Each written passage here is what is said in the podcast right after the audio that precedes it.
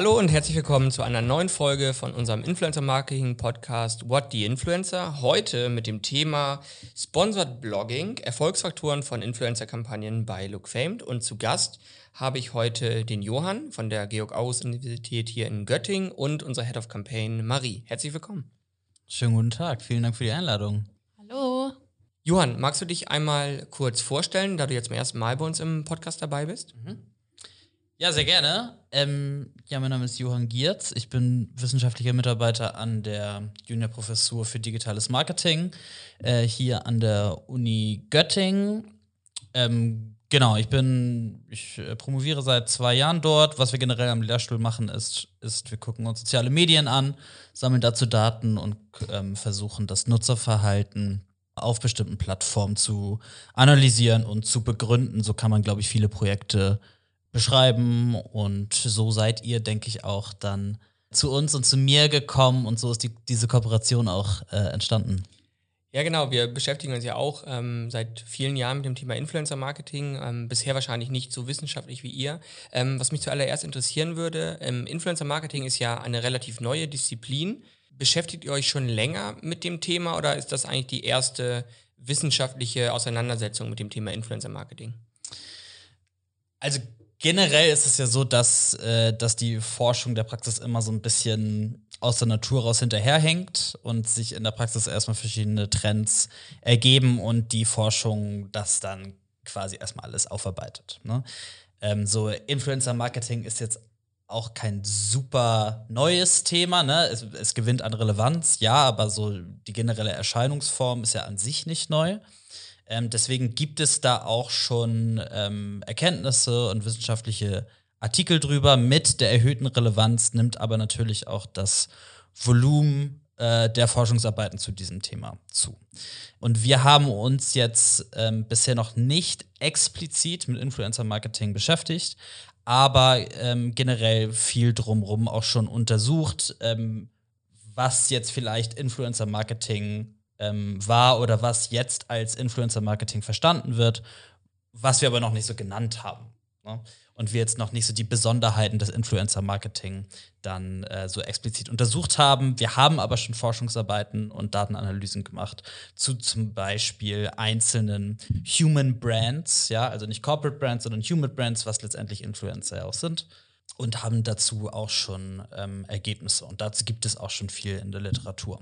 Jetzt kommen, wie du schon richtig sagst, ähm, die Arbeiten, die halt explizit Influencer-Marketing machen und die Beeinflussung von Human Brands halt beinhalten. Und äh, du hast es eben schon gesagt, äh, du promovierst aktuell, genau. ähm, auch im, natürlich in dem Bereich digitales Marketing. Mhm. Ähm, hast du da auch einen speziellen Fokus auf das Influencer-Marketing gesetzt oder mhm. vielleicht kannst du da noch ein bisschen was zu erzählen?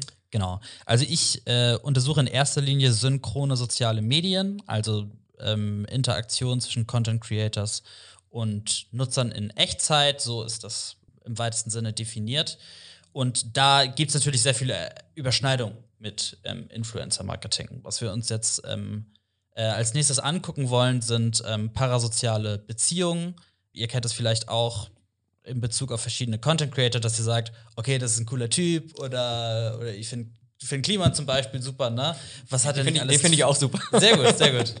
äh, was hat er nicht alles für coole Projekte gemacht und so, ah, das ist echt ein Funzkerl, ne? Äh, mit dem würde ich gerne mal ein Bier trinken gehen.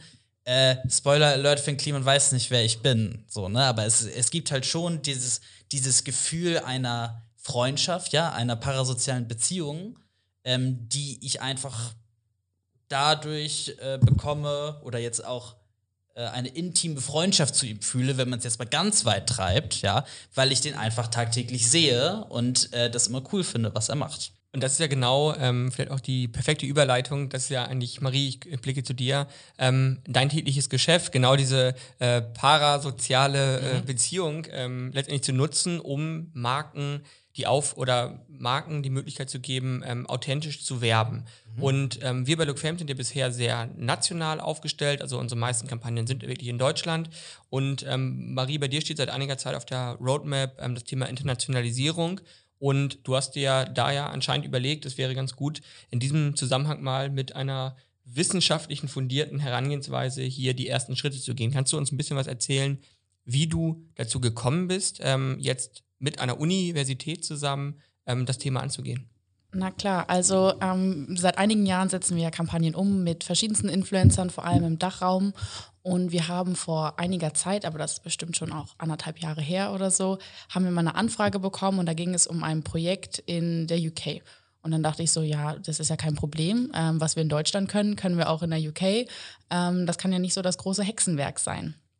Naja, wir dann gestartet, mit Influencern in Kontakt getreten, ausgetauscht, geschaut, wie man es gemeinsam umsetzen kann, Insights eingeholt und da war ich dann auf einmal sehr schockiert schon, ähm, weil ich Insights bekommen habe, mit denen ich überhaupt nicht gerechnet habe. Also es hat meine Vorstellungen oder meine Erwartungen haben überhaupt nicht mit dem zusammengepasst, was wirklich letztendlich geliefert wurde. Bedeutet, dass wir unsere Learnings, die wir seit Jahren in Deutschland eigentlich aufgebaut haben oder auch im Dachraum, gar nicht unbedingt auf den internationalen Markt und verschiedene Länder beziehen können, weil die ganz anders arbeiten. Bei uns ist es zum Beispiel so, dass wir ja eine sehr, sehr hohe Relevanz auf die Stories legen. Ähm, fast alle Kampagnen laufen eigentlich fast, ich möchte nicht sagen nur noch über Stories, aber schon zu einem großen Teil.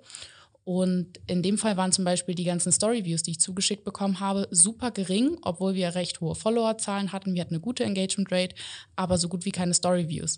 Wo ich mir dann dachte, okay, irgendwas kann da nicht so ganz ähm, passen, beziehungsweise wir können eigentlich nicht unbedingt mit unserem Know-how einfach in den anderen Markt gehen und sagen, wir schießen mal los. Und dann haben wir uns einfach überlegt, wie können wir den besten Einblick in verschiedene Märkte bekommen, ähm, wirklich auch vollumfassend ähm, in verschiedene Themenbereiche, in verschiedene Insights, KPIs und so weiter. Und ähm, da wir ja wissen aus Erfahrung, ähm, wie fordernd es doch ist, Insights einzuholen von Influencern und da wirklich Einblicke zu bekommen, haben wir uns überlegt, dass wir da wirklich ein richtiges Projekt draus machen, dass wir auf die Uni hier in Göttingen zugehen. Ich glaube, ich habe da am Anfang einfach mal eine Mailadresse oder einen Kontakt gegoogelt, wurde zwei, dreimal weitergeleitet und bin dann am Ende bei Johann gelandet. Und ähm, so haben wir dann zusammengefunden und dann doch das Projekt auf die Beine gestellt und jetzt ein paar sehr coole Ergebnisse bekommen. Ja, und ähm, um euch vielleicht mal ein bisschen einen Hintergrund zu diesem Projekt zu geben, einfach aus Zahlensicht, um zu sehen, dass es schon eigentlich ein extremer Aufwand ähm, war, der, der dahinter steckte. Wir haben über 2300 Influencer angefragt. Wir haben über 300 Rückmeldungen aus Influencern äh, aus, aus fünf äh, europäischen Ländern bekommen. Ähm, und wir hatten ein Studententeam aus sechs, sechs, sechs Studenten plus, plus dich, ähm, die wirklich vier, fünf Monate ähm, sehr, sehr intensiv daran gearbeitet haben. Könnt ihr, ihr beiden, ihr habt das Projekt ja ähm, äh, im Wesentlichen verantwortet, könnt ihr ganz einfach. Ja, wir haben im, im Vorgespräch ähm, schon mal so ein bisschen über negative binomische Regression und so gesprochen. Das wollen wir gar nicht hier ausführen. Was habt ihr konkret untersucht? Genau, also es, es galt ja, Unterschiede zwischen diesen Ländern zu finden und auszumachen. Und ich glaube, das ist auch so die, die wichtigste Erkenntnis, dass es Unterschiede gibt und man nicht einfach in einen neuen Markt ähm, gehen kann, was dein Gefühl war, Marie, am Anfang. Das äh, bestätigen jetzt auch die Zahlen, dass es auf jeden Fall Unterschiede gibt. Das ist, glaube ich, schon mal sehr, sehr wertvoll. Jetzt gilt es natürlich, diese ähm, Unterschiede dann auch genau zu formulieren, um dann, wenn ihr in einen neuen Markt gehen wollt und die Besonderheiten dieses neuen Marktes erkennen wollt, dass ihr dann auch ja, die wissenschaftlich fundiert quasi in diesen neuen Markt gehen könnt. So. Jetzt die Frage, was sind diese Unterschiede? Äh, dazu. Das, das, ist genau meine Frage, ja. Genau. Und ähm, was man generell sagen kann auf einen ersten Blick, ist einfach, dass ähm, unterschiedliche Länder unterschiedlich performen. Ähm, wir sehen zum Beispiel, dass Italien sehr viel weniger ähm, performant ist, dass ähm, da generell sehr viel weniger ähm, engaged wird, äh, im Gegensatz dazu am oberen Ende Schweden zum Beispiel, wo sehr viel engaged wird, wo es sehr viele Linkklicks gibt, ähm, was dann für euch interessant ist. Das war so der erste Eindruck, ähm, den wir bekommen haben. Wenn, wenn du von äh, Performed sprichst, ähm, geht es ja. natürlich um das Thema Post-Engagement Rate und auch Link-Klicks. Das ist Korrekt. ja für uns auch, ähm, wenn wir über Performance-Kampagnen, wir haben dazu auch ja schon einige Beiträge geschrieben in äh, unserem Blog. Ähm, dann geht es um Performance und das Gegenteil, das, das auf das du angesprochen hast, ähm, in dem Moment, wo wir über Reach, also Reichweite mhm. und Impression geht, eher im Branding-Bereich. Nur, dass alle Korrekt. Zuhörer da auch ähm, abgeholt sind, was wir damit mit diesen Fachbegriffen meinen. Genau. Und äh, das ist quasi der erste Blick, den wir auf die Länder erstmal bekommen haben, ähm, wo wir dann diese Datensätze zurückbekommen haben. Was wir dann unter, untersucht haben, sind jetzt ähm, nicht nur die Einflussfaktoren der einzelnen Länder, auch zum Beispiel der einzelnen Kategorien. Weil wenn wir, das ist einfach der, äh, dieser Sache, dieser Untersuchung geschuldet, dass wir halt auch Influencer aus verschiedenen Kategorien hatten mit verschiedenen Zielgruppen, die auch einen Anf Einfluss auf das Engagement haben. Und das sind ja auch genau die Kategorien, die ähm, wir auch in unserem klassischen, ich sag mal, ähm, deutschen Geschäft haben. Mhm. Das sind zum Beispiel Fashion-Influencer, Family-Influencer, Fitness-Influencer, Beauty-Influencer, Food-Influencer, Lifestyle-Influencer, Travel-Influencer und ähm, so Special Interest-Influencer. Äh, also das heißt, wenn man sich in irgendeiner Nische positioniert haben und der reinen Vollständigkeit halber, welche Länder haben wir untersucht? Wir waren, Deutschland ist unser Referenzland in diesem Fall gewesen mhm. und dann haben wir die europäischen Länder, Frankreich, Italien, Spanien, Schweden und England oder Großbritannien in der Analyse oder ihr, ich sage immer ich, äh, oder wir, nein, ihr habt damit gar nichts Ein gemeinsames Projekt. Ihr habt, äh, ihr habt das vornehmlich ähm, getrieben. Und du sagtest schon, es gibt da länderspezifische Unterschiede auf der einen Seite und es gibt auch kategoriebasierte, also nach den ähm, Influencer-Kategorien ähm, Unterschiede. Mhm. Ähm, hattest du auch eben schon Beispiele genannt. Was würdest du sagen, war die große Herausforderung erstmal, um überhaupt jetzt Aussagen treffen zu können. Ich mhm. glaube, alle, die sich im Influencer-Marketing bewegen, ähm, wissen, das ist nicht so eine ganz einfache Aufgabe, die ihr hattet. Also ihr brauchtet ja ähm, Insights und nicht nur einmal äh, einfache Insights, sondern ihr brauchtet Informationen zu Linkklicks, mhm. ihr brauchtet Informationen zu Reichweiten der letzten Beiträge, ähm, zu mhm. der Demografie. Dahinter sind ja schon äh, viele Insights. Was war so die große Herausforderung aus eurer Sicht? Ähm, also erstmal, um das wissenschaftlich fundiert gestalten zu können, braucht man um einen Datensatz als vollständig in die Analyse einfließen lassen zu können, braucht man einen vollständigen Datensatz. Ja? Und ähm, das waren ja größtenteils die, die Screenshots, die dann die Influencer gemacht haben, wo dann teilweise unten mal was oder, oder, oder auch nicht äh, gemacht haben. Äh, so, ja, genau. Und dann fehlt halt eine Information. Wenn du diese Information nicht hast, kannst du das nicht in die Analyse einfließen lassen können. Das heißt, die Studenten haben auch sehr, sehr viel nachgefragt und äh, mussten dann, waren sehr bemüht, auch vollständige Datensätze hinzubekommen. Das war, glaube ich, das, also die meiste Fußarbeit, die da gemacht werden musste. Und ich glaube, dass wir aus der Perspektive auch wirklich sehr, sehr stolz sein können auf die Anzahl an Influencer, die uns wirklich die vollständigen Datensätze zur Verfügung gestellt haben, weil jeder, der mit Influencern zusammenarbeitet, weiß, dass es vielleicht manchmal nicht ganz so einfach ist, wirklich das zu bekommen, was man will und was man anfragt, ähm, weil es da ja auch auf die Kleinigkeiten drauf ankommt.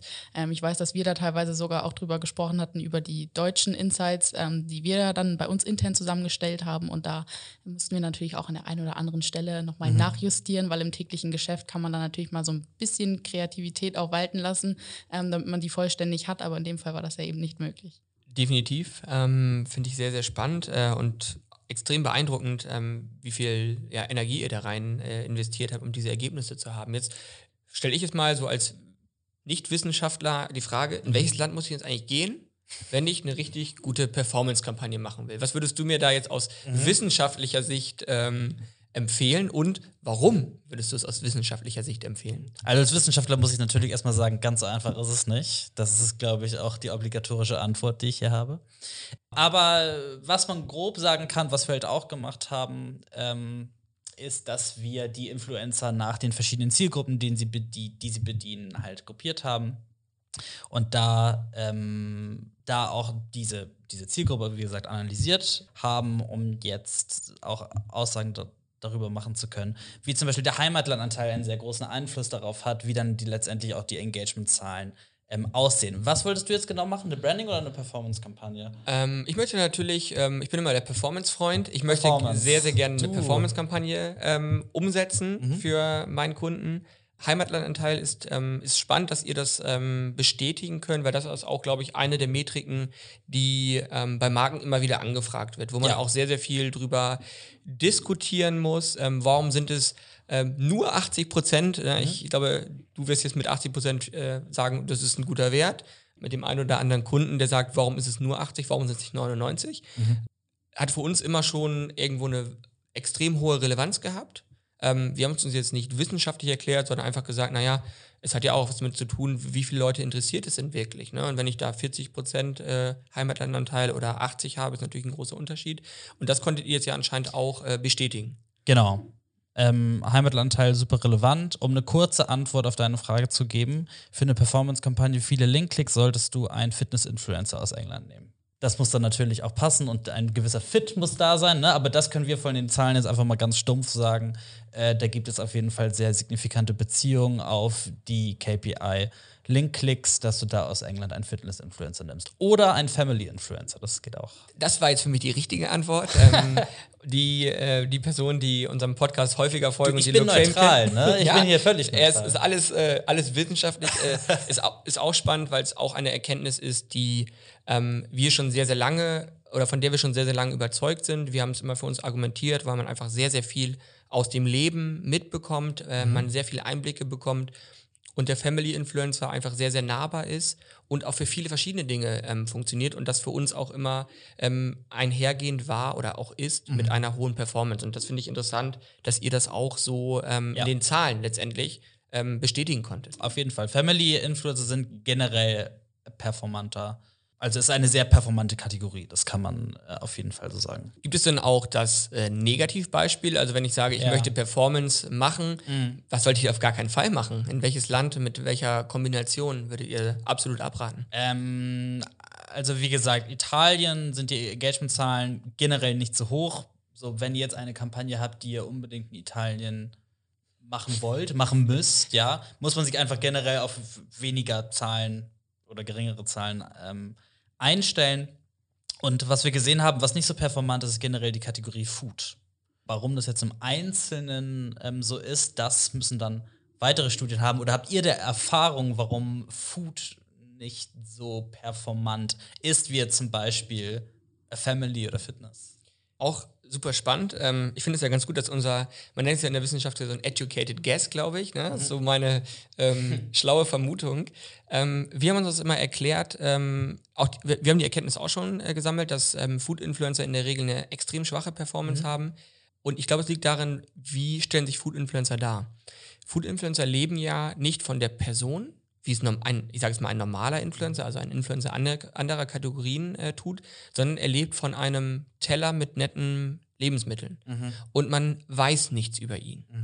Es gibt ein paar, die zeigen auch mal ihr Gesicht, aber vom Prinzip her müssen wir auch ganz nüchtern äh, sein, interessiert die Person dahinter eigentlich nicht richtig, weil das, das leckere Essen, das Rezept im Vordergrund steht und das, das ist für uns die ähm, Begründung, warum ein Food-Influencer tendenziell eine schlechtere Performance an den Tag legt, weil einfach diese Persönlichkeit Ja. nicht da ist. Also du hast es eingangs gesagt, diese Personal Brand ähm, oder Human Brand, ähm, die ist dort einfach nicht ausgeprägt. Bin ich voll dabei. Ähm, einfach weil dadurch vielleicht nicht so die soziale Verbundenheit aufkommt oder eine äh, Beziehung, eine soziale Beziehung entsteht, wie wir das ja auch eingangs diskutiert haben, dass es nicht mit Food funktioniert. Das finde ich sehr interessant, ja. Das könnte sein. So, so weit gehen die jetzigen Analysen doch nicht. Ähm, aber wir haben ja auch schon über weitere Projekte gesprochen. Das wäre ein super spannendes äh, Thema für eine nächste Untersuchung, ja. In der Richtung haben wir ja auch ganz gegenteilige Beispiele, die jetzt sich vor allem die Reels oder auch TikToks zur ähm, ja, nutzen einfach, um ihre Reichweite aufzubauen, sich selber aber auch mit in den Fokus zu stellen. Und da sehen wir den komplett gegenteiligen Effekt, eigentlich die extremst erfolgreich damit Okay. sind und die aber eben nicht nur das Food Ergebnis am Ende ähm, in den Fokus rücken, sondern sich selber als Person eben auch, wo wir ja wieder bei dem Thema ankommen. Aber da glaube ich, dass der Effekt in der Richtung gerade ähm, sehr, sehr deutlich bei vielen wird. Ja.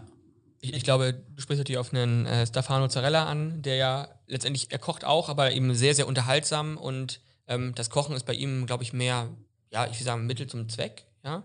Ähm, und gar nicht so, er versteckt sich nicht hinter dem Gericht, sondern er ist das Gericht sozusagen und Ja, er ist die, ja. die Brand dahinter. Ähm, also wir haben, äh, glaube ich, da schon mal eine super spannende Erkenntnis. Also die Kategorie, der ein Influencer zuzuordnen ist, hat schon mal einen Einfluss auf die Performance.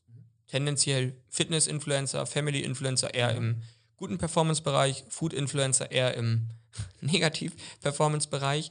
Welche weiteren ähm, Erkenntnisse, Einflussfaktoren konntet ihr ähm, herausarbeiten? Ähm, genau, über die dann haben wir schon kurz gesprochen. Wie gesagt, wir haben auch die Zielgruppen ähm, der Influencer halt ähm, geclustert und können da zum Beispiel sagen, wir sehen auch, dass die Frauenzielgruppe ein, das also mittlere, mittelalte Frauen von, oh mein Gott, das muss ich sagen, was ich als mittelalt definiere. Das war ist ja immer relativ, ne? Also, äh, ich muss dazu sagen, äh, wir haben es wir haben es geclustert ähm, nach vielen Zielgruppen, eine gemischte Gruppe, eine von sehr, sehr jungen Frauen, also Teenager, Mädels, ähm, einmal Männer und dann halt, was ich gerade als mittelalt bezeichnet habe, also nicht Teenage-Frauen von so 25 bis 35. Wer sich jetzt auf den Schlips getreten fühlt, Nein, das ist ist, so. ist aber, okay. Ist okay. Ähm, so haben wir es zumindest definiert.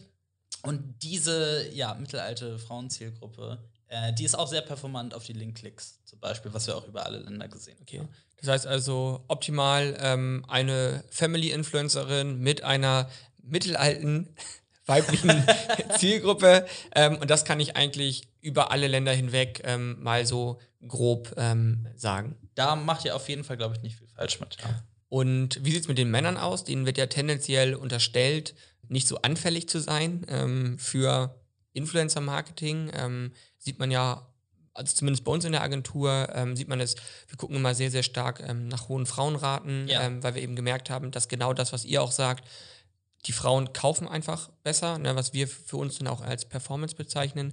Ähm, wie sieht es mit den Männern aus? Ja, also dazu haben wir keine signifikanten Ergebnisse. Das heißt, ähm, wir können jetzt nicht mit einer bestimmten Irrtumswahrscheinlichkeit sagen, dass Männer schlechter ähm, Perform? performen, du sagst es. Das können wir halt nicht sagen, dass es einen negativen Einfluss hat. Was wir sehen, das ist, wir haben jetzt keinen Einfluss festge festgestellt. Wir können halt ähm, auf den ersten Blick sehen wir auch, dass Männer ja weniger, weniger Engagement zeigen, weniger performen. Es ist aber nicht ähm, jetzt statistisch signifikant, dass wir sagen können, dass sie einen negativen Effekt haben. Das können wir Okay. sagen. Ja, super spannendes äh, Thema. Ähm, vor allem, was ich extrem interessant finde, ist, dass sich viele unserer Erfahrungen, sage ich jetzt mal, die wir in Deutschland gemacht haben, ähm, dass sie sich erstmal auch statistisch bestätigen. Punkt eins. Punkt zwei. Ähm, und das sieht man ähm, für alle, die sagen, äh, über was haben die eigentlich gerade gesprochen? Ähm, es gibt diese gesamte Studie nochmal als White Paper bei uns auf dem ähm, Blog herunterzuladen. Da findet ihr wirklich nochmal alle Ländervergleiche, die Methodik. Ähm, also wer da äh, jetzt aus der wissenschaftlichen Perspektive drauf gucken will, der kann das gerne mit Johann dann auch diskutieren, ähm, ob das jetzt äh, alles richtig berechnet wurde. Ähm, Können wir gerne schreiben. die E-Mail-Adresse schreiben wir rein. ähm, es ist auch nochmal zusammengefasst in einem Blogpost. Ähm, für uns war es ja das Aller, Allerwichtigste hier in, im Rahmen des Podcasts, ähm, einfach die spannendsten Erkenntnisse mal darzulegen, ähm, es auch ein bisschen zu diskutieren und ähm, vor allem so ein bisschen die wissenschaftliche Sicht mit der praktischen Sicht, die wir sehr stark haben, ähm, zusammenzubringen. Und das schon mal an dieser Stelle ähm, echt vielen Dank an, an euch, Marie und äh, Johann, und vor allem an dein ganzes Team, dass ihr da ähm, diese, wie ich finde, super spannende Influencer-Studie ähm, herausgebracht habt. Ja, vielen lieben Dank für die Einladung. Ich freue mich auf die weitere Zusammenarbeit. Wir haben ja jetzt auch gerade schon ein neues Projekt rausgearbeitet, äh, wo wir gerade gesagt haben, Food performt so schlecht. Vielleicht nicht, weil es Food ist, sondern wie Food dargestellt wird und dass man es einfach mit einer größeren sozialen Verbundenheit äh, darstellen soll und das eher nur ein Aufhänger sein sollte. Und man stärker zum Beispiel soziale Aspekte, weswegen die Kategorie Family so gut funktioniert, stärker unterstreichen sollte. Ne? Da haben wir direkt das nächste Projekt, Leute. Da haben wir das nächste Thema. Und Easy. das ist ja dann auch ein Thema, ähm, was ihr auch schon so ein bisschen ähm, mitbearbeitet habt. Ähm, das Thema, wir haben jetzt sehr stark ähm, die Marke eigentlich uns angeschaut. Die Agentursicht, die Markensicht, in welches Land gehe ich, welche Kategorien nehme ich, um, um Ziele zu erreichen. Ähm, ihr habt ich sage jetzt mal böse, nebenbei, ähm, das war, glaube ich, gar nicht so ganz nebenbei, sondern es ist eigentlich der zweite Teil dieser ähm, Arbeit und deshalb werden wir der, ähm, dem Teil auch nochmal ähm, wahrscheinlich eine eigene Folge widmen, vielleicht noch ein bisschen in einem anderen Setting. Ähm, habt ihr untersucht, wie unterschiedliche Content-Formate eigentlich ähm, funktionieren? Also ihr habt es gesagt, äh, Content Characteristics, ähm, also welche Charakteristika weist Content auf, damit er am Ende funktioniert? Kannst du uns dazu auch ein bisschen was erzählen? Mhm. Genau, das war der erste Teil und wir haben dann in einer zweiten Hälfte die Inhaltseigenschaften von Posts kodiert und nach bestimmten ja, Aspekten untersucht, um halt auch herauszufinden, welcher Content funktioniert jetzt in welchem Land besser. Äh, um da quasi diesbezüglich auf die Inhaltseigenschaften oder Content Characteristics auch Unterschiede finden zu können, die wir auch gefunden haben. Und Ist das was für die nächste Folge? Das ist auf jeden Fall was für die nächste Folge. In diesem Sinne, ähm, schaut auf unserem Blog vorbei. Ähm, ich hoffe, dass es euch ähm, dieser Ausflug in die Wissenschaft ähm, doch mit einem großen praktischen Bezug ähm, gefallen hat. Ähm, vielen Dank an Johann, vielen Dank an Marie, vielen Dank auch an das ganze Team, die dahinter standen für die er Erarbeitung der Studie. Ähm, wir melden uns einfach mit einer zweiten Folge wieder. Da schauen wir uns mal das Thema Content Characteristics. Es ist schwer, ne? Es ist wirklich schwer, ähm, vor allem am Ende einer Folge. Ähm, das schauen wir uns ein bisschen mehr an, um auch jemandem, der selber vielleicht Influencer ist, ein paar Tipps mit an die Hand zu geben, wie er oder sie ähm, den Content, den eigenen Content optimieren kann. In diesem Sinne, vielen Dank fürs Zuhören, vielen Dank fürs Dasein und bis zum nächsten Mal.